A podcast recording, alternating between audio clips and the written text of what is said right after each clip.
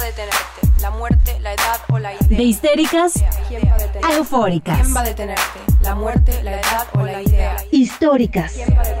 De tanto que siente eufórica antes que histérica histórica. Voy a hacer, voy a hacer, voy a hacer, voy a hacer, voy a hacer, voy a hacer, voy a hacer, voy, voy a ser presidenta. Bienvenidas a un episodio más de Históricas. Muchas gracias por escucharnos otra semana. Nosotras estamos aquí otra vez para echar la plática con ustedes, para que nos escuchen desde sus teléfonos, sus computadoras, donde sea que nos estén reproduciendo y que podamos acompañarlas sobre todo en lo que sea que estén haciendo de una manera pues un poquito más agradable. Y como siempre, antes de empezar, les vamos a dar nuestras redes. En Twitter, que es donde nos encanta estar, estamos como históricas-pod. En Instagram, que ya tenemos Instagram, es históricas-podcast. Y nuestro correo, por si se quieren extender, que nos encanta leer sus correos larguísimos, es históricas.podcast.gmail.com. Y queremos mucho estas redes sociales porque a través de ellas es que sabemos de ustedes y también a través de ellas es que contactamos a nuestra invitada del día de hoy, que es un tema que nos ha volado la cabeza que es muy, muy interesante y que no habíamos contemplado, pero qué bueno que está aquí. Ahorita Nay nos va a decir más. Y bueno, nuestra histórica es Elia Bravo Olis. Así es, y la verdad es que ya van varias veces que decimos que históricas podcast lo hacemos todas, y creo que esta es la vez que más realidad se ha hecho eso. Creo que este es el ejemplo perfecto de cómo todas construimos este podcast, porque Lorena, que es nuestra invitada de, de hoy, que ahorita la vamos a presentar, se contactó con nosotras a través de correo y nos dijo, oigan, yo hablo de estos temas, no han contemplado en hablar de esto, y lo platicamos y dijimos, pues no lo hemos contemplado, pero la verdad suena muy interesante, y ahorita la platicada que ya nos echamos, la verdad sí está muy interesante, entonces estamos muy contentas de que haya levantado la mano y de que ahorita esté aquí con nosotras. Eh, vamos a hablar eh, del duelo es un eh, tema importante, es un tema diferente del, del, cual no habíamos hablado, del duelo y las diferencias que existen entre cómo los vivimos las mujeres, cómo lo viven los hombres y toda como la, el estigma social que, que hay a través de este tema. Entonces nos parece muy importante hablarlo. Y para eso tenemos a Lorena Córdoba Ovalle, pero antes de que ella se presente y antes de que ella hable, queríamos hacer como este paréntesis para decir que claramente por el tema que vamos a abordar, podemos estar tocando eh, fibras sensibles, si has perdido a alguien recientemente o aunque no sea recientemente, de repente tal vez puedas escuchar algo que te haga clic en la cabeza y esperamos que sea de una forma positiva, ¿no? Esperamos que sea un clic positivo y que digas, ay, yo necesitaba que me dijeran esto, pero también queremos que sepan que si tú en algún punto del episodio te sientes mal, eh, vamos a tener y vamos a dar los contactos de Lore para que te puedas comunicar con ella, que ella es la especialista y la profesional en el tema, pero también que sepan que nosotras de aquí vamos a estar para ustedes, eh, si han perdido un ser querido, si algo de este episodio eh, pues les, les llega por ahí, pues vamos a estar para ustedes en cualquiera de nuestras redes sociales, pues conteniéndolas, apoyándolas y acompañándolas. Entonces, pues Lore, estamos muy contentas de que estés aquí, así que por favor, pues di hola. Hola, muchas gracias por, por, haberme aceptado. La verdad estoy muy, muy emocionada y sí estoy así como en, en súper fan, porque como ya les había dicho, las admiro un montón. Este, a mí me hubiera gustado eh, ser feminista desde la edad que ustedes tienen, porque ya soy más grande, pero bueno, creo que la vida nos lleva por donde tenemos que estar y aprendemos lo que tenemos que aprender y este, estoy muy, muy emocionada de estar aquí. Como les comentaba Nay, creo que lo primero para mí como profesionista sería decirles que no están solas, no están solos. El proceso de duelo es algo que se vive muy solitario, pero precisamente para eso estoy yo aquí y están, están ustedes aquí y cualquier cosa que necesiten, al final... Eh, podemos contactarnos con ustedes. Y bueno, para empezar a conocer un poquito más a nuestra invitada de lujo de esta semana, queremos hacerle unas preguntas antes de empezar con el tema, pues para también romper un poquito con el hielo antes de empezar a platicar. Entonces, Lore, ¿puedes platicarnos a qué te dedicas? Sí, eh, bueno, lo que yo hago se llama acompañamiento y consejería tanatológica. No es como tal una terapia de tipo psicológica, donde uno puede estar en el psicólogo un año, dos años o más tiempo, sino que simplemente lo que yo hago es acompañar el proceso de duelo específico que estás viviendo. Es una terapia relativamente corta, son únicamente 10 sesiones. Yo soy licenciada en trabajo social pero estudié la especialidad en tanatología y logoterapia. Y como nos encanta la chisma, por supuesto que sí, no lo vamos a negar. Lore, llegó tu hora de confesar. ¿Cuál es tu comida favorita? Eh, pues mi mamá diría que soy muy básica, pero las enchiladas verdes. y seguro muchas personas se van a sumar a tu team. ¿eh? Yo conozco varias. y porque todas odiamos algo, pero pocas veces lo expresamos, ¿qué es eso que odia Lore? Eh, odio a las personas que no les gustan los animales, a las personas que maltratan a los animales. Muchos también, y muchas se suman a tu team. Y como traemos todavía un poco la fiebre y nos va a durar durante toda esta temporada, Lore, confiesa, ¿cuál es tu canción favorita de Shakira? Día de enero. Nos tocó una Lore súper romántica, ya vimos. Ay, sí, deberíamos hacer un test de dinos tu canción favorita de Shakira y te decimos qué personaje histórico eres. Ay, sí, qué histórica eres. Bueno, decidimos hacer esta nueva dinámica para todas nuestras invitadas y Lore está estrenándola porque creemos que es una forma de romper el hielo y también que ustedes las conozcan un poco más, porque pues a veces un episodio no es suficiente para conocer a quienes están por acá. Em, pues estamos, pues sí, emocionadas. Yo estoy emocionada porque siento que podemos aprender muchísimo de Lore y, es un tema que, que, rara vez tocamos, incluso la palabra tanatología, de repente suena así como, ¿qué? No, yo no quiero eso, o ¿qué? ¿Eso con qué se come? Lleva katsup. Entonces, Lore, para que vayamos rompiendo estos esquemas, para que vayamos conociendo exactamente qué es la tanatología. Bueno, yo podría definir la tanatología primero como en esta parte de, ya saben, ¿no? Como en la escuela de la etimología, dice que tanatología es del griego tanatos, muerte, y logos, estudio. Pero para mí, la tanatología no es hablar de la muerte, sino que es hablar de la vida. ¿Por qué? Porque con la muerte no podemos hacer nada y con la vida podemos hacer todo. Entonces, la tanatología al principio se intentó hacer como un estudio nada más como una cuestión forense, como de los cuerpos y ese tipo de cosas, hasta que eh, una doctora, Elizabeth Kubler-Ross, eh, trabaja con personas en situación de enfermedades terminales, trabaja con, las, con los pacientes y con sus familiares, y ella descubre pues todo el proceso que viene viviendo, ¿no? Ella es la que hace la teoría de las etapas del duelo, todo eso es la considerada la madre de la tanatología, y entonces ahora la tanatología se enfoca precisamente en este acompañamiento que se da a las personas viviendo situaciones en procesos de pérdida. Quisiera recalcar que por pérdida nos podemos referir a cualquier cosa que implique haber tenido algo y perderlo. Esto es que la muerte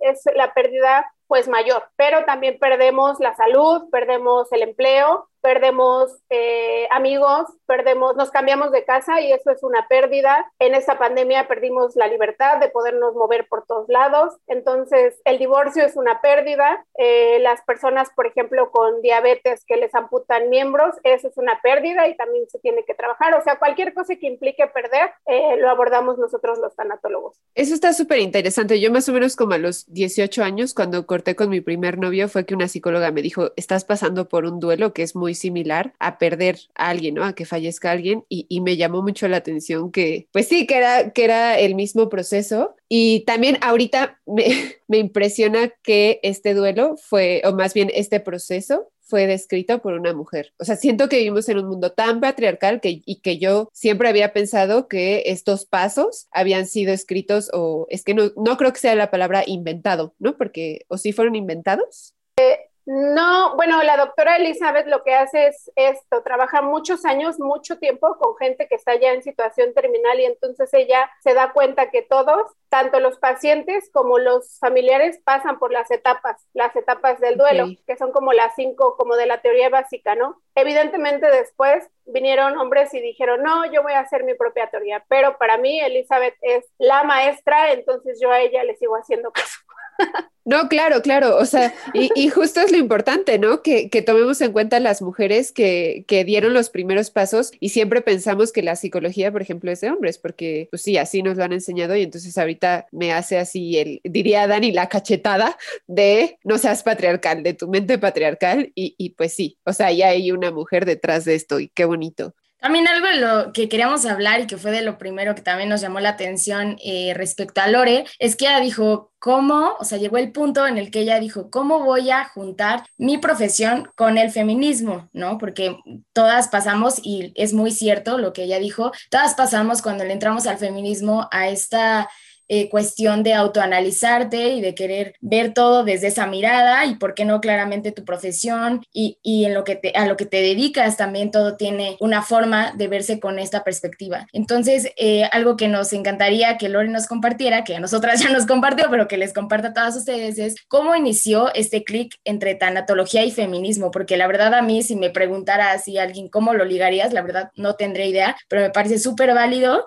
y súper chido que tú lo hayas encontrado eh, como, como esa unión. Así que cuéntanos. Sí, pues es como, como les decía, ¿no? Cuando tú dices, ah, pues igual y sí soy feminista, ¿no? Entonces ya, ok, soy Lorena, soy feminista, eh, entonces es como, ok, pues te empiezas a cuestionar todo, ¿no? Tus relaciones, todo, lo que escuchas, lo que lees, lo que comes, lo que, a dónde vas, cómo te vistes, todo. Y entonces yo decía, ¿cómo, cómo mi profesión podría yo eh, vincularla al feminismo? Específicamente, a lo mejor en los últimos tres años que he estado como más activa en, en el movimiento y eso, ¿no? A lo mejor antes no me hubiera importado tanto porque yo no me consideraba o no lo había pensado, eh, pero ahora que estoy también como en esta cuestión, dije, pues sí, o sea, tengo que, que, hacer algo, tengo que ver cómo mi profesión puede incidir ahí. Y me pasó con, con una paciente de 16 años que perdió a su mamá a los 14 años, su mamá murió, y entonces eh, yo le dije en la consulta, bueno, platícame cómo fue el proceso de pérdida de tu mamá, dónde estabas tú, todas las preguntas que yo hago, ¿no? Y ella lo primero que me dijo fue, bueno, mi mamá estaba enferma y entonces estuvo en el hospital y falleció lo que más me costó trabajo es que yo regresé a mi casa después del funeral de mi mamá y mi hermano y mi papá esperaban que yo hiciera la comida. Cuando yo estaba eh, pues deshecha, obviamente, una niña de 14 años acaba de enterrar a su madre, ¿no? Entonces yo ahí dije, aquí, aquí está el feminismo. Eh, otra paciente que tengo que es una señora de 70 años que también tuvo muchas pérdidas el año pasado por esta cuestión del COVID y también sus hijas la mandaron a la consulta, ¿no? Entonces ya en la consulta este, me platica es que se murió mi primo y mi comadre y varias, muchas personas, como seis personas. Y entonces igual en la conversación este, le digo, bueno, ¿y qué es como lo que a usted le gustaría trabajar o qué esperaría de estas sesiones y así, ¿no? Y entonces me dice, es que creo que lo que más me da ansiedad, lo que más me angustia, lo que más me tiene enojada es la relación con mi esposo. O sea, no tenía nada que ver con la pérdida de la muerte de las personas, sino que toda la relación que vivió en su matrimonio, que ha vivido en su matrimonio, ha sido violenta. Entonces dije, bueno, ya tengo que cambiar la, la perspectiva, ¿no? La manera de llevar la consulta, o sea, tengo que hacer que ella se dé cuenta de, pues, de que ella puede vivir bien, ¿no? De que ella puede mejorar su situación. Y la otra donde me di cuenta también de esta cuestión como de enfocar el feminismo y la cuestión de género fue en que, bueno, para empezar, la mayoría de las consultantes son mujeres. Tengo dos hombres en consulta y uno de ellos este, me empieza a platicar que falleció su hermana y cuando empieza a platicar empieza a llorar y lo primero que hace es tragarse así como las lágrimas y pedirme perdón por llorar. Entonces yo dije, pues no, o sea, tu hermana se murió, o sea, obviamente tienes todo el derecho a llorar y entonces ahí dije, ahí hay algo, ¿no? O sea, ahí hay algo que debemos hacer, ahí hay algo que debemos identificar, que es eso, la diferencia de cómo nosotros reaccionamos ante una pérdida y no solamente es una reacción natural, es una reacción muchas veces, o yo creo que la mayoría de las veces influenciada por cuestiones de género. Entonces sí hay una, digamos, una diferencia muy eh, a la vista, ¿no? No solo de, de, personas especialistas como tú que se dedican, digamos, a guiar a las personas que se encuentran en un momento de duelo, sino también a la vista de familiares o amigos que rodean a la persona que en este caso pues está necesitando de, de este apoyo, ¿no? Pero yo creo que de repente todo esto, como tú decías, queda disfrazado o queda como invisibilizado por los roles y estereotipos de género que tenemos. ¿Tú identificarías así como generalidades eh, de diferencias entre el duelo de hombres y el duelo de mujeres? Mm, sí, yo creo que la principal diferencia sería, uno, la culpa, ¿no? El sentimiento de culpa en las mujeres es muy grande, es, este, es de lo más complicado de, de trabajar y además yo creo que la expresión, ¿a qué me refiero con expresión? A que las mujeres, no todas, porque hay muchas que por cuestiones de personalidad o incluso de ellas mismas tomarse un papel que alguien les dijo que tenían que ser, se aguantan las ganas de llorar, pero es más fácil que las mujeres lloren llore, ¿no? Y los hombres no, los hombres no lloran en el consultorio, o sea, hay muchas veces que pasan tres sesiones y ya hasta la tercera sesión este, pueden ya desahogarse, entonces ahí yo digo, ya, ¿no? O sea, ya es como un logro y no es para mí, o sea, es para ellos, porque yo digo, yo no podría saber lo que se siente estar pasando por una pérdida tan significativa como la de un padre, la de un hermano, la de un hijo, y no poder llorar, o sea, yo digo, debe ser muy feo sentir eso, ¿no? Y las mujeres, creo que la diferencia es que primero están enfocadas en ver cómo están las demás personas. Por ejemplo, las mamás son mucho de, es que no puedo llorar en frente de mis hijos. Y yo les digo, ¿por qué no? O sea, ¿quién te dijo? O sea, ¿quién te dijo que no lloraras en frente de tus hijos, no? Pues es que tengo que ser fuerte. ¿Por qué? ¿Quién te dijo que tenías que ser fuerte? No tienes que nada, o sea, simplemente es, tengo ganas de llorar, pues voy a llorar mostrarte vulnerable frente a tus hijos, tanto como papá como mamá, te hace una persona fuerte y además a los niños les estás enseñando, o sea, ya, ya te quitas todo eso de los niños no lloran, las niñas no gritan, entonces tú como adulto, al llorar, al mostrarte vulnerable, al decir, esto me está pasando y me estoy sintiendo mal, entonces el niño te ve, porque tú al niño le puedes dar un discurso, pero si te está viendo que te está llevando la fregada y que no lloras, entonces el niño qué dice, ah, no, no, entonces cuando me esté sintiendo mal no voy a llorar, porque así es, porque así lo hace mi mamá o así lo hace mi papá, ¿no? Entonces creo que esa sería como la diferencia, la expresión emocional y además que las mujeres siempre, incluso ellas mismas atravesando un proceso personal de duelo, están más preocupadas por cómo están los demás, ¿no? Y nunca llega el momento de, me voy a preocupar por mí, cómo estoy yo, cómo me estoy sintiendo yo. No, primero voy a ver cómo están mis hijos, cómo está mi esposo, cómo está este, todo lo que está funcionando, cómo estoy yo en mi trabajo. Y al último, si me queda un espacio, voy a ver cómo me siento yo, ¿no? Entonces creo que la, el espacio del consultorio, pues es precisamente eso el espacio de decir, este es tu momento, este es el momento en que tú necesitas para ti, o sea, ¿qué quieres tú? ¿Qué necesitas tú? ¿Qué te hace falta a ti? ¿No? ¿Qué tienes que decir que a lo mejor en tu familia no puedes decir porque alguien te dijo que estaba mal? Yo creo que eso de ser muy difícil o sea, bueno, lo, sé, ¿no? Porque en terapia de repente no puedes dejar de lado todos esos preceptos que ya tienes o todas esas ideas sociales que ya tienes y, e incluso tienes este, esta percepción de repente de es que qué va a pensar la psicóloga, ¿no? Y entonces romper con esa barrera de ser muy difícil y estoy pensando en las masculinidades, ¿no? En cómo desde, pues a nosotras sí se nos permite hablar de cómo nos sentimos, o sea, o se nos enseña, más bien no que se nos permita, bueno, también se nos permite, pero desde muy chicas se nos enseña a que podemos llorar, a que podemos acercarnos con las amigas y contar cómo nos sentimos, a que podemos eh, estar tristes, tenemos el permiso de estar tristes, no tenemos el permiso del enojo, pero bueno, eso es otra historia y todavía tenemos ahí, queremos hacer un episodio específico para el enojo, em, pero los hombres es todo lo contrario, ¿no? Los hombres, bien lo decías, no tienen derecho a llorar, se disculpan cuando lloran, habemos mujeres que también lo llegamos a hacer, ¿no? Pero es más común que los hombres lo hagan, o les toma tres, tres sesiones en llorar cuando yo puedo conocer a alguien y dos minutos después estoy llorando con esa persona contándole toda mi vida entera, ¿no? Pero los hombres tienen derecho al enojo por ejemplo. Y en las películas lo vemos, ¿no? Siempre vemos al hombre que se enoja y le pega a la pared cuando tal vez lo que le acaban de decir lo debería llevar a estar triste, pero lo manifiestan como enojo. Incluso en la depresión muchas veces lo manifiestan como enojo. Entonces yo aquí tengo dos preguntas respecto a las masculinidades, porque yo sé que el resto del episodio nos vamos a pasar hablando de nosotras, ¿no? Y porque para eso es este episodio, pero también quiero dejar por ahí algo para los hombres. Y la primera pregunta es, ¿este enojo y, y la falta de hablar las cosas no podría llevar a un incremento en la violencia, o sea, que los hombres cuando pasan por un duelo puedan volverse más o puedan mostrar más violencia y la otra es el hecho de que los hombres no saquen nada, que no lloren, que no nada, o sea, siento que el expresarte, el llorar, ayuda a que tu cuerpo se sienta bien, o sea, hasta físicamente cuando lloras sientes el alivio. Y si ellos no lloran, esto no implica que es como una olla express que después lo tiene que sacar de otra forma, ya sea enfermándose o, de alguna otra forma.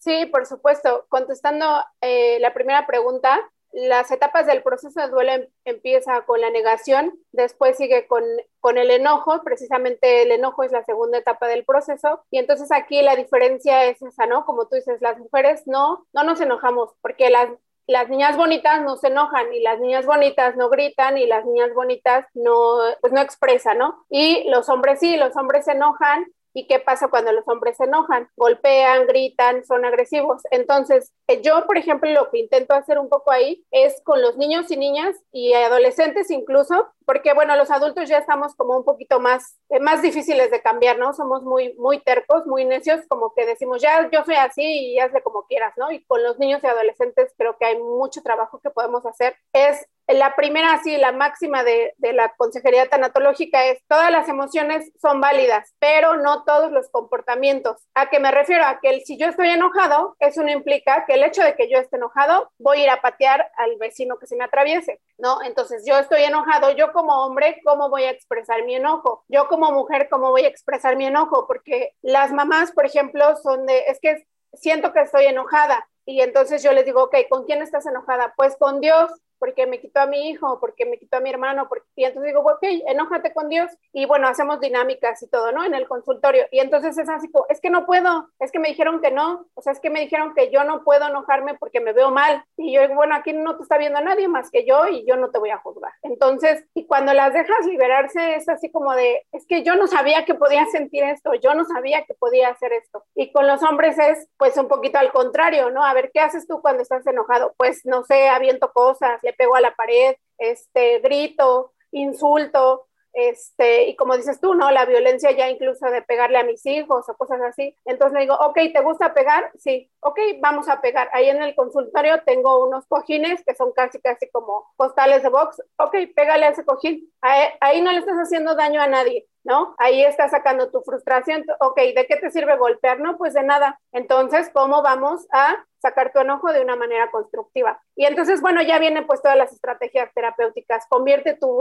tu dolor y tu enojo en arte. Convierte tu dolor y tu enojo en servicio a la comunidad. Convierte tu dolor y tu enojo en mejorar las relaciones con tu familia, ¿no?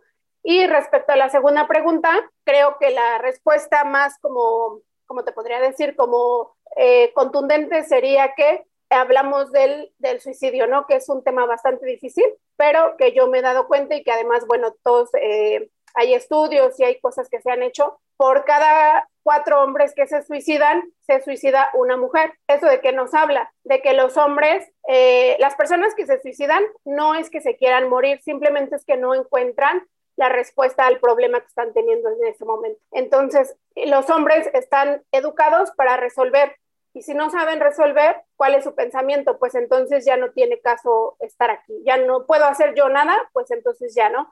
Incluso en el suicidio hay cosas, por ejemplo, que nos hablan también mucho de, de cuestiones de género. Las mujeres se suicidan de maneras, entre comillas, románticas, tomándose una caja de, de medicamentos, ¿no? Y los hombres se suicidan de maneras violentas, ahorcándose, dándose un disparo. Eso también habla de muchas cuestiones de género. Entonces, es un tema bastante amplio y que toca otros, otros puntos, pero creo que eso sería, ¿no? Los hombres no están educados para pedir ayuda. Este, los hombres, tengo un caso de un chico que se suicidó en pandemia y entonces es eso. Su mamá me dijo, es que en, la, en el escrito que él me dejó me puso así literal, esta sociedad me enseñó que no puedo pedir ayuda. Entonces, como no pude pedir ayuda, entonces eh, eso nos habla de algo que no estamos haciendo bien como sociedad, ¿no? Y nos habla de eso, de cómo nos enseñaron a, a, diferente manera de expresar nuestras emociones. Si tú eres mujer, puedes hacer esto,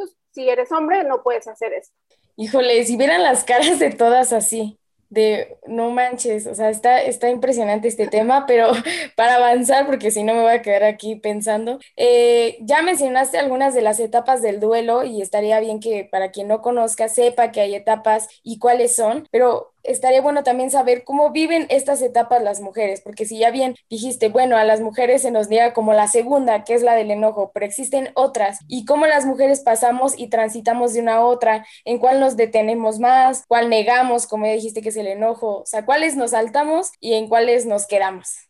Ok, mm, bueno, eh, vamos a empezar primero por cuáles son, ¿no? La primera es la de la negación. La etapa de la negación es casi, casi inconsciente. ¿En qué sentido? En que es un mecanismo de defensa de nuestro propio cerebro para no volvernos locos con lo que está pasando. O sea, porque es tanto el shock emocional y tanta la liberación de, de hormonas y de neurotransmisores y de cosas a tipo, eh, a nivel cerebral, bioquímico y todo eso, que el propio cuerpo dice, ok, esto no está pasando. ¿De qué nos sirve la negación? De que después de que fallece una persona podamos hacer los trámites necesarios, podamos ir al funeral, podamos hacer todo este tipo de rituales. Para eso nos sirve la negación. La segunda etapa es la del enojo, que bueno, ya les comenté esta cuestión de las diferencias que hay un poquito, ¿no? La tercera etapa es la de la negociación. ¿A qué se refiere esto? A que yo eh, ofrezco algo a cambio de, por ejemplo, la negociación se da mucho en personas enfermas, ¿no? Yo te prometo que voy a dejar de fumar, le prometo a Dios, a la vida, al universo, a quien sea, que voy a dejar de fumar si salvas a mi hermano de, del cáncer. Te prometo que ya no voy a beber si me regresas a mi hijo. Ese tipo de cosas es la, la, negociación, ¿no? Se dan mucho a nivel de personas que tienen más una creencia religiosa, ¿no? Que tratan como de hacer esta, pues este intercambio, ¿no? La cuarta etapa es la depresión. Eh, aquí es importante no confundir con la depresión de tipo clínica, que bueno, requiere ya de cuestiones psiquiátricas, medicamentos y eso, sino simplemente es, es depresión, nada más por, por nombrarlo, pero podríamos llamarle como de una tristeza profunda. Creo que aquí es donde las mujeres eh, nos estancamos más, porque también, como les mencionaba hace rato, como en una cuestión romántica de decir, voy a estar triste y voy a estar triste el resto de mi vida, ¿no? Cuando, este, eh, no sé, terminé con mi novio y qué es lo que la gente espera de mí, pues que me la pase llorando, ¿no? Que cómo se me va a ocurrir salir a fiestas, que cómo se me va a ocurrir conocer a alguien. No, no, o sea, tú tienes que estar llorando porque el hecho de que él ya no esté contigo significa que tu vida ya no tiene sentido, ¿no? La cuestión, por ejemplo, de las viudas, como antes, ¿no? Este, te quedabas viuda a los 30 años, 40 años, y que te decían, vístete de negro por el resto de tu vida y nunca más se te ocurría o las mujeres no tenían como esa, ni siquiera esa ocurrencia de voy a conocer a alguien o como yo les digo a las personas en los talleres, todos merecemos ser felices, incluso después de un proceso, incluso las viudas merecen ser felices, incluso los padres que perdieron hijos merecen ser felices. Entonces, la etapa de la depresión creo que sería como donde las mujeres nos quedamos un poquito más. Y la última etapa es la de la aceptación. Según eh, lo que yo he visto o la experiencia es que los hombres se brincan, bueno, tienen la negación, el enojo y se brincan a la aceptación. En, este, en esta idea de, ok, ya me pasó esto, estoy muy enojado, pero tengo que seguir trabajando. Entonces ya, no me pasó nada, no me voy a dar el permiso de sentirme mal. ¿Por qué? Porque tengo que ser productivo, porque tengo que trabajar para traer el dinero a la casa, porque tengo que resolver. Entonces se brincan eso. ¿Qué es lo que pasa cuando, evidentemente el proceso de duelo no es lineal, ¿no? No es así como un caminito de ya pasas, o sea, se puede regresar, se puede quedar uno en otra etapa, o sea, es, es variable, pero eh, los hombres hacen esto en ese sentido de no, yo no puedo estar triste, yo tengo que salir a resolver la vida porque esto me están exigiendo. Entonces, creo que esa sería como la diferencia, ¿no? Que las mujeres podríamos a lo mejor como tener más facilidad para eso, para aceptar que nos estamos sintiendo mal y los hombres no, o sea, a lo mejor me siento mal un ratito, pero ya mañana tengo que salir a trabajar, entonces ya tengo que hacer como que nada pasó. Y los hombres enfocan mucho su energía o su cuestión emocional como a las, al exterior, al trabajo, a los hijos, a la comunidad, ¿no? Nunca se ponen, nunca hacen como una introspección de decir, a ver, ¿cómo me estoy yo sintiendo? No, o sea, lo único que importa es que yo vaya a mi oficina y siga siendo el, pues el mejor trabajador que siempre he sido, ¿no? Aunque por dentro me esté muriendo de tristeza o me esté llevando, pues, o sea, sí, ¿no? Como la, la angustia o ya no sepa qué hacer. No, o sea, yo me tengo que aguantar eso y seguir adelante. Y, y además yo creo que con lo que llevamos hasta ahorita también nos hemos dado cuenta que el duelo implica un montón de cosas, ¿no? Tanto físicas como internas, de relaciones, de un montón de cosas. Algo que a mí me hizo mucho ruido cuando planteamos el tema y porque creo que de repente tengo ahí como algunas figuras cercanas que pasaron por esto, es el cambio físico que implica estar atravesando un proceso de duelo. Pero creo que en las mujeres tiene una particularidad porque muchas veces este cambio físico se asocia al descuido, ya sea porque no se pintan el cabello, porque suben o bajan de peso, porque de repente la piel se ve lastimada, etcétera, ¿no? Un montón de cosas que yo creo que cuando estás pasando por esos momentos es lo último que te importa, ¿no? O sea, en lo último que vas a tener cabeza es en si ya te salió una, dos, tres canas, las que sean, si no te has arreglado las uñas, etcétera. Pero esta exigencia de la estética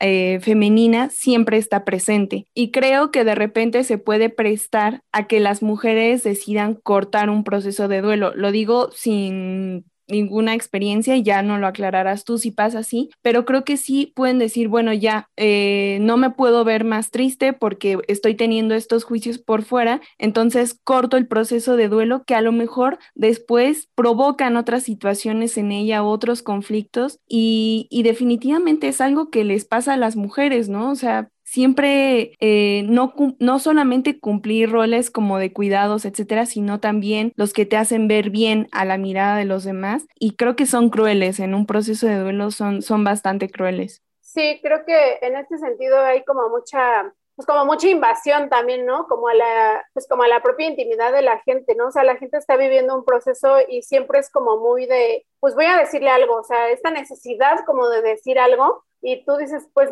no, o sea, no, no, no es necesario, ¿no? A mí me preguntan mucho, eh, no solo los pacientes, ¿no? También la gente que me conoce, que sabe que me dedico a esto, oye, es que acaba de fallecer fulano y no sé qué decir o no sé qué. Y digo, no digas nada, o sea, ¿por qué necesitas decir algo? O sea, no, solo di, ok, estoy aquí contigo, lo siento, o sea, pero esta como necesidad de hablar y creo que lo que dices, Dani, es como mucha exigencia de, tú te tienes que ver bien siempre, a costa de todo, ¿no? A pesar de ti misma, o sea, a pesar de que tengas eh, roto el corazón, tú tienes que estar regia, ¿no? Y tienes que seguir haciendo ejercicio y tienes que seguir, como tú dices, maquillándote y vistiéndote así súper, porque además vas a salir a la calle. Si te quedas en tu casa, a lo mejor no importa que estés en pijama llorando porque nadie te va a ver, pero si vas a la calle, alguien te va a ver, entonces cuida tu aspecto físico. Y por ejemplo, aquí yo hago igual como mucho hincapié en eso, ¿no? De que hay muchas eh, chicas, por ejemplo, jóvenes, adolescentes, adultas jóvenes, que es como, es que eh, no me gusta que me vean llorar, porque, y les digo, ¿por qué? Y dicen, es que me veo fea.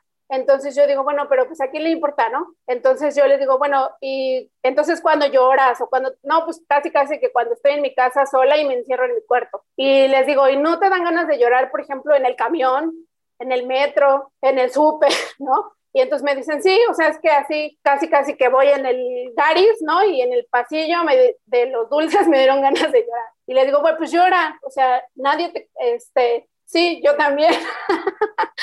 en el pasillo de los atunes de Chedraui, ahí estaba yo llorando. Entonces, este, eso, la exigencia de, ¿por qué te tienes que, o sea, ¿a quién le importa cómo te veas, no? O sea, eh, esa cuestión de me veo fea, pues es como, como dices tú, una exigencia de, ¿Por qué te tendrías que ver bonita? O sea, los ojos de quién, quién te va a juzgar y la cuestión, por ejemplo, de, de, la apariencia física, ¿no? De, en, el, en todos los procesos de pérdida se da mucho la cuestión de descuidar la alimentación, precisamente por eso, porque uno no sabe cómo manejar la emoción. Entonces, a veces puedes comer mucho o dejar de comer. En el caso, por ejemplo, de, de los hombres, también en las mujeres, pero en los hombres es más, se da, por ejemplo, esta cuestión, como les digo, de, de evadir su emoción, en que se refleja en el aumento de consumo de drogas, de alcohol o de cigarro, ¿no? Entonces, hay muchas chavas que bajan mucho de peso por una depresión y la gente lo primero que se les ocurre decir es, te ves muy bien, estás muy delgada, ¿no? Y cuando por dentro a lo mejor ellas están así como, pues es que realmente lo único que quiero es desaparecer del mundo porque me siento muy mal. O si subes de peso, ¿por qué te descuidas? porque O sea, como esa exigencia, como que creo que ni siquiera en un proceso tan doloroso, como se respeta, ¿no? O sea, yo creo que nadie tendría que opinar nunca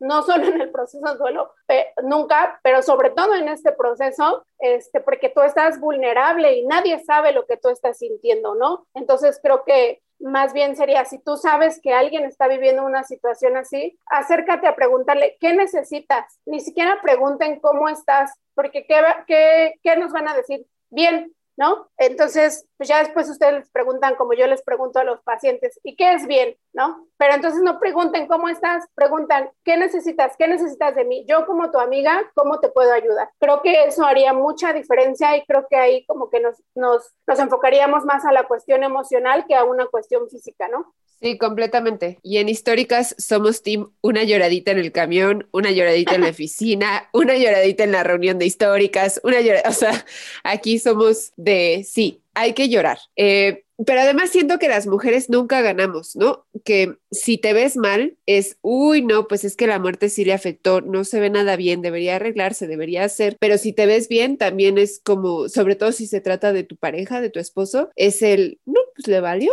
mírala, anda ya, hace rato decían, ahí ya está con los labios pintados y todo, ¿no? Y entonces siempre es la crítica de cómo llevamos nuestros duelos, que eh, no sé si a los hombres sea igual o no, pero ahorita, bueno, yo, lo, yo quiero cambiar de tema completamente porque se me quedó mucho esto que decías de, de la primera paciente que te hizo darte cuenta de las diferencias. Y pienso que cuando fallece un hombre, y, sobre todo si se trata de, del padre de la familia, pues puede ser que por los roles de género que llevamos, la cuestión económica sea donde es chino y qué vamos a hacer o, bueno, habrá que resolver. Pero ¿qué pasa cuando fallece una mujer, como fue el caso de esta chica, que entonces ella tiene que hacerse caso de los roles de cuidado. ¿Qué, qué, qué has observado en las familias en estas diferencias cuando fallece una u otra figura, pero sobre todo cuando fallecen las mujeres? Sí, fíjate que ahorita que dijiste eso, me acordé también de otra paciente que tuve hace ya como dos años. Este, también ella llegó porque murió su esposo, era muy joven, ¿no? Entonces, este, ya llegó, me platicó y todo, y bueno,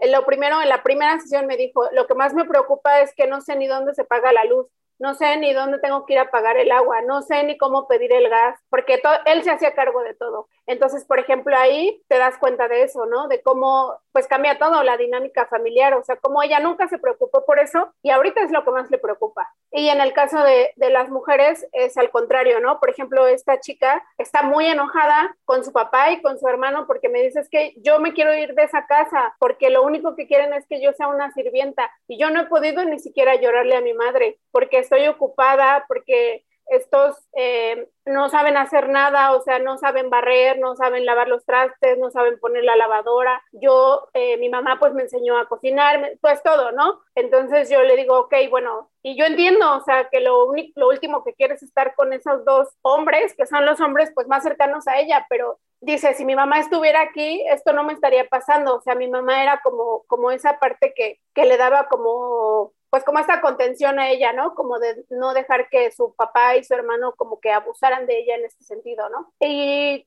creo que también la pérdida de, la mamá es una cuestión muy, sobre todo en nuestra cultura, es una cuestión muy difícil porque todos tenemos como esta idea de la maternidad romantizada, ¿no? Entonces ahí lo que pasa es que, por ejemplo, a los hombres se les fue pues la que les hacía todo, la que les resolvía la vida y a las mujeres se les fue la compañera, ¿no? La mejor amiga con la que hablaban, con la que, la confidente, la que siempre estaba ahí. Eh, nosotros como en tanatología decimos que cuando uno no se vuelve adulto hasta que pierde a sus padres, porque aunque uno sea adulto a, los 50, a los, si tú a los 50 años tienes a tu papá y a tu mamá, tú sigues siendo un niño, o sea, un niño chiquito que cualquier cosa que te pase, volteas y ahí está tu papá y ahí está tu mamá. Cuando pierdes a tus padres, tú te tienes que convertir en tu, en tu propio papá y en tu propia mamá. Entonces, perder a mamá y perder a papá es de los duelos más complicados en este sentido. Y además, si a eso le agregamos los roles de género, pues se vuelve como una montaña rusa de emociones, de tengo que estar lidiando con esta tristeza, al mismo tiempo que tengo que estar lidiando con estos dos que no saben ni, ni agarrar una escoba, ¿no?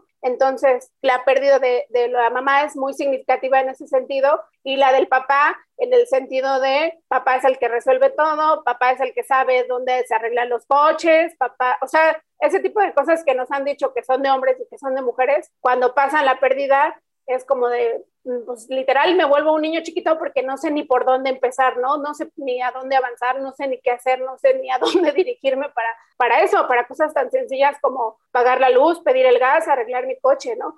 Entonces, este, creo que eso también como es algo que podríamos estar como, pues como el reto, ¿no? Como algo de lo que tendríamos que hablar y de decir nosotros a lo mejor que no tenemos hijos, pero tenemos sobrinos o tenemos niños a nuestro alrededor, pues como ir tratando de, pues de eliminar esas diferencias.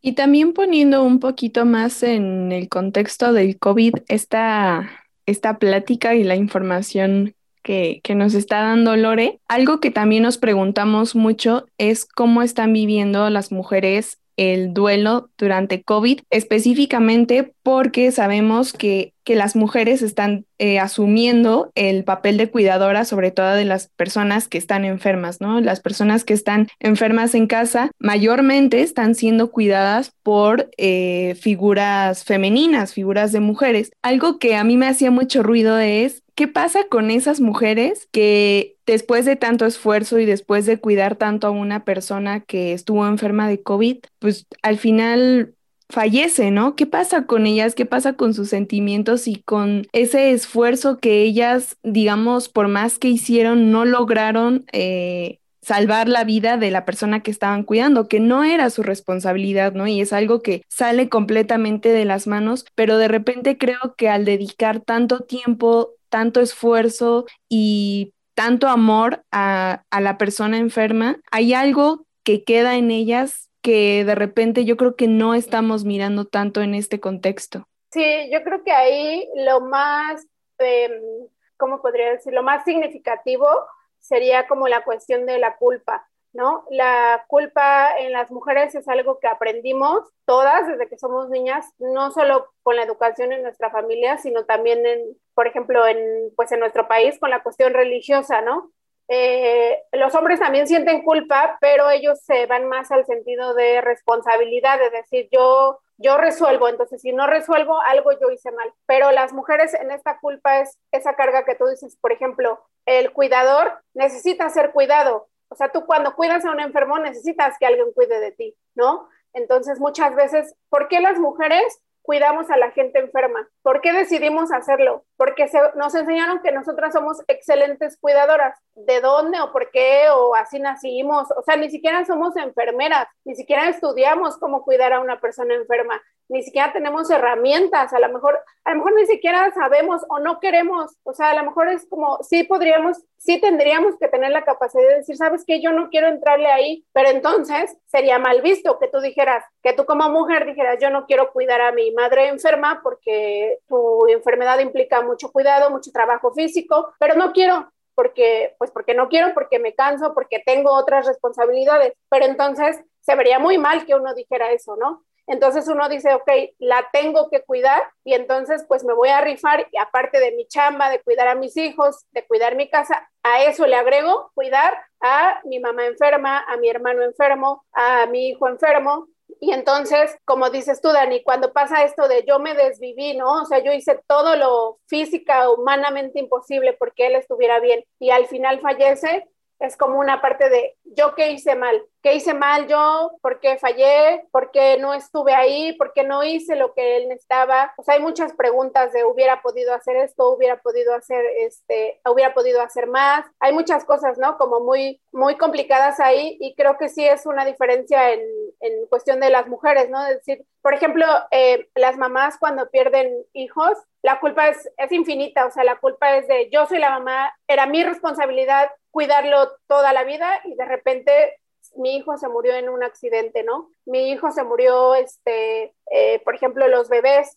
que mueren muy pequeños o los, los duelos gestacionales, que también son cosas que no se hablan. Ahí las mujeres tienen culpa porque es como yo soy la que me embarazo, pues entonces es mi culpa si mi hijo nació mal, es mi culpa si yo perdí el embarazo, ¿no? Entonces creo que ahí la diferencia también sería esa, que la culpa siempre es para, para las mujeres, ¿no? Y volviendo a, hablando de niños, niñas y adolescentes, pues es eso, enseñarles cómo manejar esto, cómo lidiar esto, o sea, enseñarles que las cosas que pasan con la muerte, con las enfermedades, son simplemente circunstancias. Eh, yo sé que a lo mejor ahorita hay mucha gente que está escuchando, el tema es, es difícil y yo lo sé, digo, yo trabajo con esto, pero creo que sí hay cosas que nos tienen que quedar muy claras. Una es esa, las circunstancias de la muerte son eso, simplemente circunstancias. Ahorita se llama COVID, pero hay cáncer y hay accidentes y hay muertes trágicas y hay muchas cosas, ¿no? Pero eso es una circunstancia. Lo que vamos a hacer o lo que yo voy a hacer en el acompañamiento es ayudarte a ti a expresar tu emoción y a decirte que lo que a ti te dijeron a lo mejor está mal o a lo mejor no concuerda con lo que tú estás sintiendo, ¿no? Como les mencionaba hace rato, si tú estás muy enojada, pero a ti te dijeron que no te podías enojar, pues entonces te sientes mal porque dices, estoy pues estoy haciendo lo contrario a lo que me enseñaron, ¿no? Entonces creo que un poquito va por ahí la cuestión de, de, este acompañamiento y de esta consejería y de decirte que todo lo que estás sintiendo es correcto. Lo único que vamos a hacer es encontrar la manera saludable de liberar las emociones que estás sintiendo.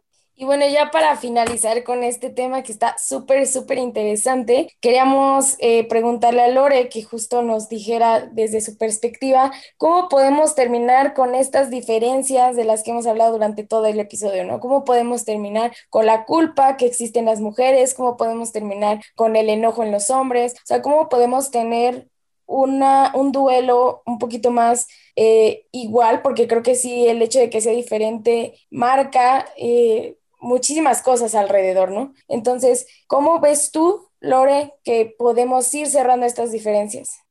Mm, yo creo que el principal reto sería, eh, primero, ver cómo nosotros, nosotros, nosotras personalmente vivimos nuestros procesos, ¿no? ¿Qué hemos hecho nosotros identificar qué pérdidas hemos tenido en nuestra vida y cómo hemos reaccionado a ellas, qué hemos hecho y hacer un análisis de decir, a ver, esto que hice lo hice porque yo quería, porque era lo que yo sentía o porque alguien me dijo que así tenía que ser. Por ejemplo, esta parte de que las mamás se, tienen esta idea de yo no puedo llorar en frente de mis hijos porque tengo que ser fuerte. Es decir, ¿quién te dijo que tenías que ser fuerte? O sea, nadie te dijo, es algo que tú que tú te, te, compraste y dijiste, yo tengo que ser fuerte porque yo aquí soy la mamá. Con los papás lo mismo, los papás no lloran en frente de los niños, los papás no demuestran emociones en frente de los niños, entonces es muy difícil, eh, yo creo que incluso a ustedes o a mí, ver a nuestros papás llorar, ¿no? A nuestros hermanos. Entonces, este, esa parte de decir, te estás sintiendo mal, pues llora. Yo creo que el reto sería, como les mencionaba eh, hace un momento, no porque los adultos no tengamos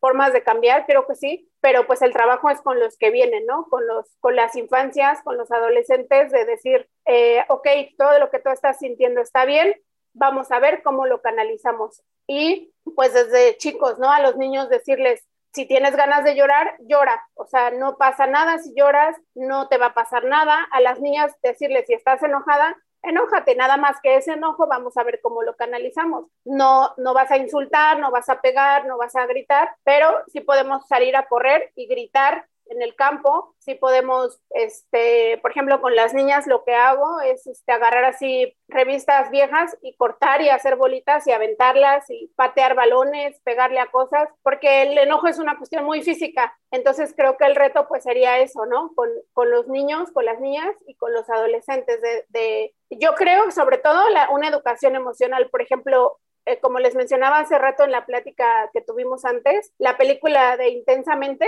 eh, creo que nos enseña mucho en qué sentido, en que ahí vemos todas las emociones y qué pasa en esa película. Todas las emociones son importantes. Al principio nos intentan hacer creer que la alegría es como la que resuelve todo, ¿no? Y conforme va pasando con, lo, con los retos y todo esto, nos damos cuenta que todas, todas tienen la misma importancia. Entonces, enseñarle a los niños eso, que todas las emociones son válidas, como les decía, pero no los comportamientos. Y entonces creo que ahí vamos cambiando, podemos cambiar muchas cosas.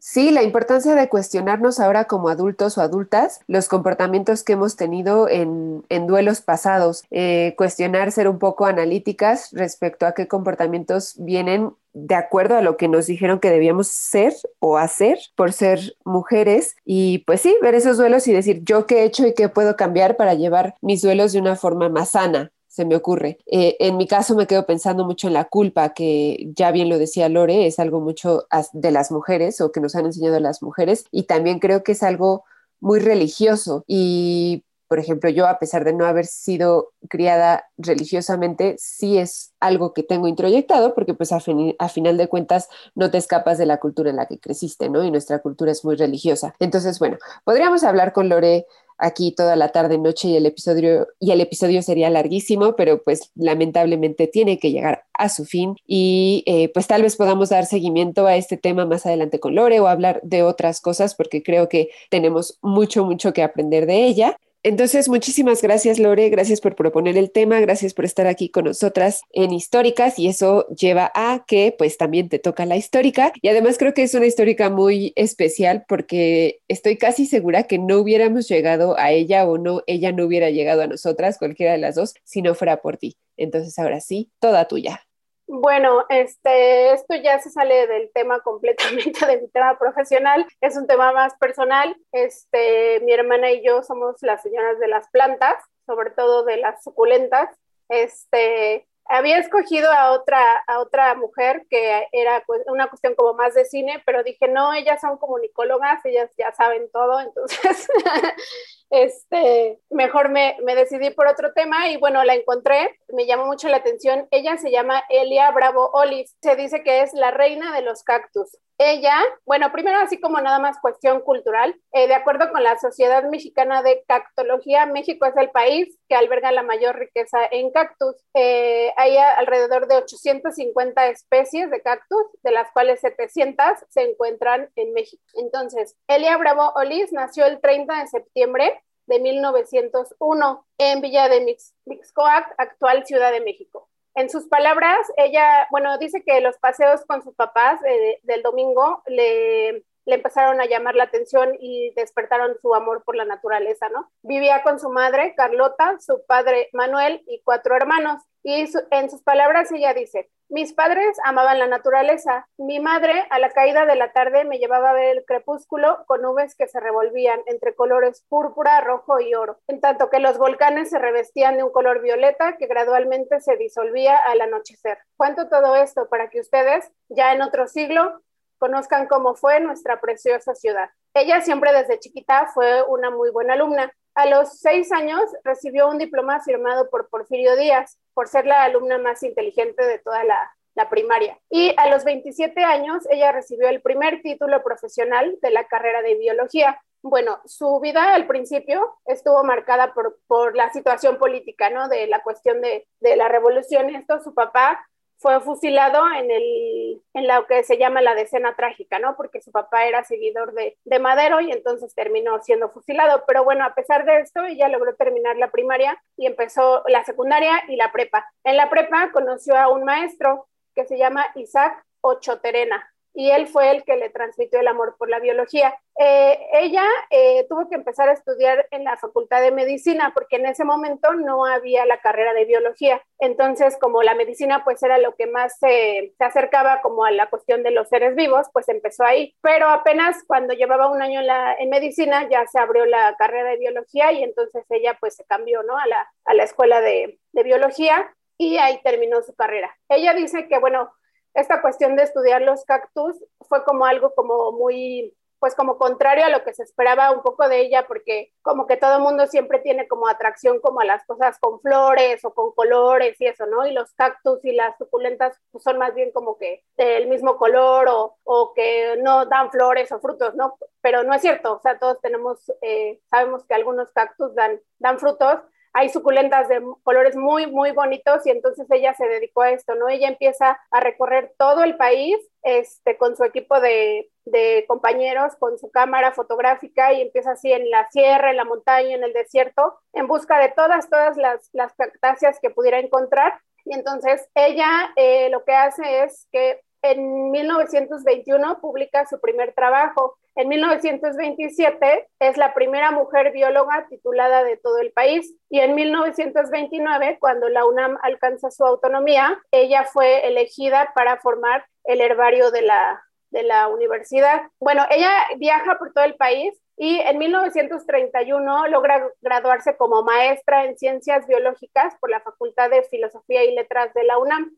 Y a partir de ese momento, ella comienza una carrera muy fructífera como investigadora. Ella, su principal preocupación era la cuestión social, ¿no? Las desigualdades sociales y ella creía que el cambio se podía dar con la educación. Entonces, por eso ella se dedicó toda su vida a ser profesora. Ella fue, bueno, recibió un doctorado, pero a ella nunca le gustó que le dijeran doctora, a ella eh, le gustaba que le dijeran la maestra Elia. En otoño de 1951 funda como presidenta la Sociedad Mexicana de Cactología, lo cual contribuye a la fundación de lo que actualmente es el Jardín Botánico de la universidad. Y ahí, bueno, en toda la década de, de los 60, ella trabajó ahí como directora de estos jardines botánicos e incluso se dice que a pesar de que había huelgas en esa época, ella ponía de su propio dinero para pagarle a los trabajadores y trabajadoras para que este jardín nunca dejara de funcionar. Entonces ella tenía como pues esta convicción, ¿no? De que, de que la investigación, el trabajo en la educación era como, como una manera de incidir en el cambio, ¿no? Eh, en total, ella publicó casi 170 artículos, dos libros, recibió numerosos premios tanto a nivel nacional como internacional, entre ellos uno que se llama El Cactus de Oro, que se lo dio la princesa de Mónaco en 1980. Su reconocimiento, eh, según ella misma dice en sus propias palabras, más allá de títulos y sus premios, es que actualmente hay seis especies de cactus bautizadas con su nombre. Bueno, no con su nombre específicamente, pero ven estas cuestiones de, por ejemplo, Elia bravo chende, Aerocarpus bravo, o sea, hay varias especies bautizadas con, con su nombre, ¿no? Y con su apellido. Asimismo, hay eh, el Jardín del Desierto, y una reserva de la biosfera que se llama Mestitán y el Jardín Botánico de Zapotitlán de las Salinas, que está en Puebla. Todos esos eh, jardines llevan su nombre. Ella dice que, bueno, ella trabajó siempre por pasión, ¿no? Se jubiló hasta los 90 años. Y de hecho, ella dice que ella no se jubiló, la jubilaron porque ya estaba enferma, ya no podía caminar, este, tenía artritis, entonces ya no podía seguir realizando sus investigaciones. Unas de sus últimas eh, palabras antes de morir fueron, eh, así ha sido mi vida, he hecho todo con amor, pasión y coraje. Nunca he trabajado por un sueldo, todo ha sido por pasión. Entregué mi vida a la UNAM, a la ciencia y a mis amigos. Cuando me toque la muerte, será bien recibida, pues para mí es una cuestión puramente biológica. Ella falleció el 26 de septiembre del 2001, cuatro días antes de cumplir 100 años. Ay, creo que definitivamente hubiera sido una histórica que no hubiéramos tenido si Lore no la hubiera traído, pero que además estoy segura le va a pegar a muchas de, las que nos escuchan, porque de repente sí nos damos cuenta que son fans de las plantas y de las suculentas en específico. Entonces, bueno, si querían a, una referente de esa afición de las plantas, Lore se las trajo al episodio y pues cosa que le damos muchísimas gracias por haber traído una, a una histórica tan especial que disfrutamos incluso escuchar mientras Lore nos estaba contando de ellas aquí en, la grabación también estábamos aprendiendo quién fue la gran Elia Bravo Olis. Muchas gracias, Lore, por traernos la histórica y además, pues muchas gracias por haber acompañado este episodio. Eh, como ya dijo Nay al principio, históricas lo hacemos todas, todos y todes y creo que esto es un ejemplo muy bonito, no solamente de la comunidad que se puede formar a partir de un podcast, sino también del acompañamiento que entre mujeres estamos dispuestas a dar ¿no? No solamente el, el podcast, digamos, tiene esta filosofía, pero con este tema en específico fue muy lindo tenerte aquí. Muchas gracias, Lore. Muchas gracias a ustedes. Y si quieres eh, darnos tus redes sociales por si alguna chica o alguien está interesado en contactarte. Sí, bueno, tengo en Facebook, que es donde más ocupo, porque incluso ahí en Facebook me pueden contactar directamente para hacer la, cita por ahí. Este, si ustedes se meten a Facebook y buscan pérdida y acompañamiento, ahí está mi página. Este, y en Twitter y en Instagram sería eh, Lore Tanatología. Eh, bueno, les comento, como les decía al principio, yo trabajo este, cualquier tipo de pérdida que tengan. No sientan que van a llegar a una terapia que va a durar años, no sientan que van a estar ahí toda la vida, eh, no sientan que que vamos a trabajar cosas a lo mejor que no quieren trabajar en ese momento, lo único que vamos a hacer es lo que yo voy a hacer, como yo les digo a los pacientes, es eh, llevarlos de la, de la parte del dolor a la parte del aprendizaje, acompañarlos en ese proceso, porque la única manera de eh, liberar el dolor es verlo a la cara, ¿no? Y eso es lo que yo hago. Muchas veces intentamos darle la vuelta porque pues el dolor es tan grande que uno quisiera que pasara, ¿no? Pero eh, yo estoy ahí mi consultorio está en Toluca, pero doy consulta también vía virtual y atiendo niños desde cuatro años hasta adultos, adultos mayores. Si tienen personas enfermas en casa, hago visitas domiciliarias. Si tienen personas enfermas en hospital, hago visitas a hospitales. Y la terapia puede ser eh, individual, familiar, de pareja, o sea, no terapia de pareja, pero me refiero por ejemplo, en caso de papás que perdieron hijos, se puede trabajar. Entonces, no duden en contactarme Ahí en la página de Facebook aparece mi, teléfono y cualquier cosa estoy para lo que necesite.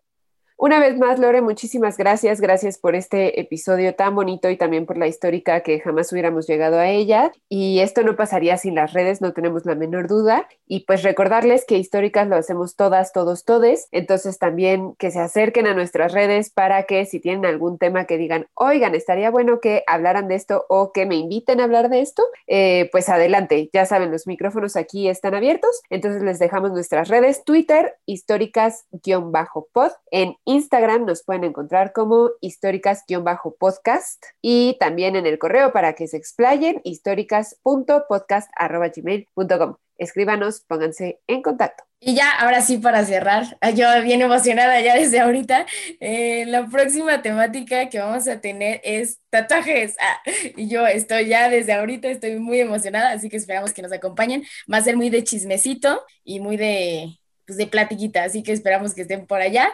Y muchas gracias de nuevo a Lore. Así que nos vemos. Bye. Históricas. Tu compañía sonora y sorora.